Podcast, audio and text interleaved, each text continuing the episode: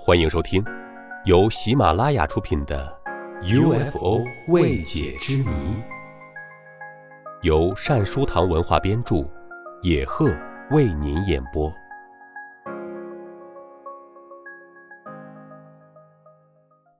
第十八集：驰骋海天的怪物。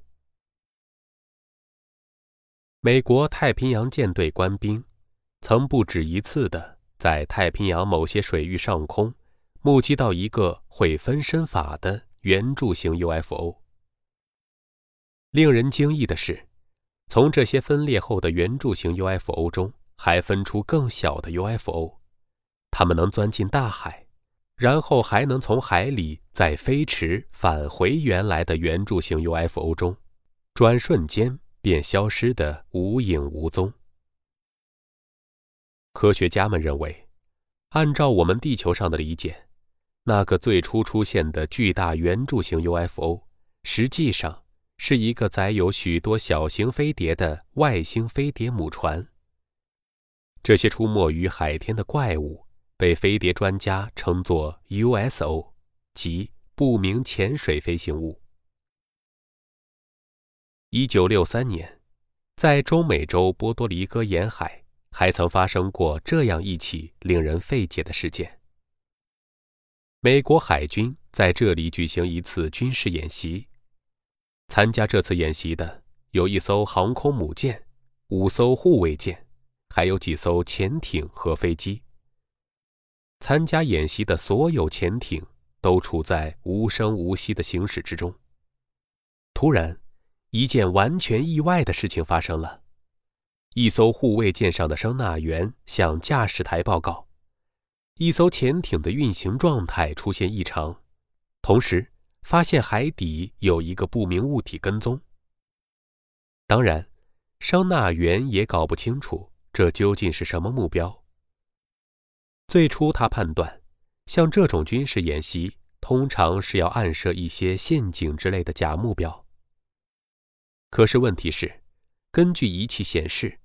这一水下不明物体的潜航速度达到一百五十节，即二百八十公里每小时。实际上这是不可能的，因为最先进的现代化潜艇的最大潜航速度也不过四十五节，还不到这个不明物体潜航速度的三分之一。值班军官立刻向军舰指挥官报告了此事。与此同时。他立刻又同指挥舰进行无线电联系，但令人费解的是，他们之间的无线电联络却纷纷中断，而且其他潜艇同航空母舰之间的无线电联络也中断了。这次演习，至少在十三艘潜艇和多架飞机的随航日志中，出现了通过声呐发现来历不明的超高速潜艇的记录。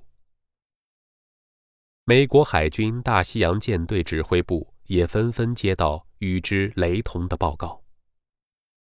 然而，参加这次演习的军官、技术专家和其他人员证实，他们亲眼看到荧光屏上出现的信号。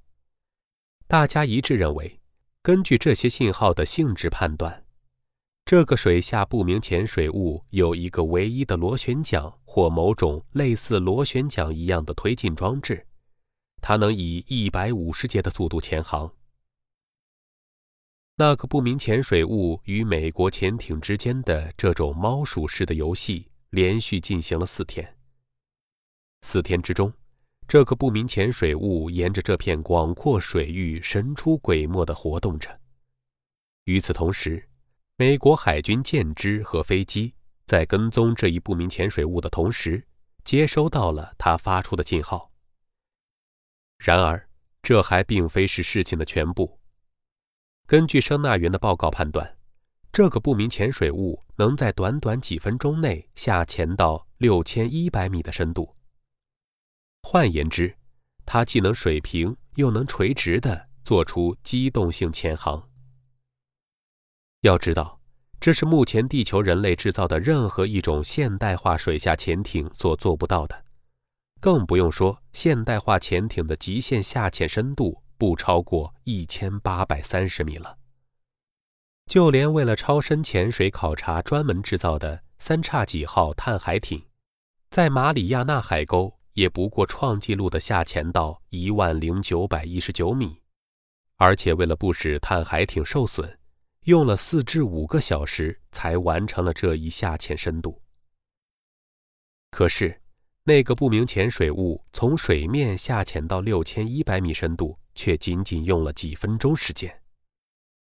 科学家认为，这个神奇的不明潜水物很有可能来自另一个世界。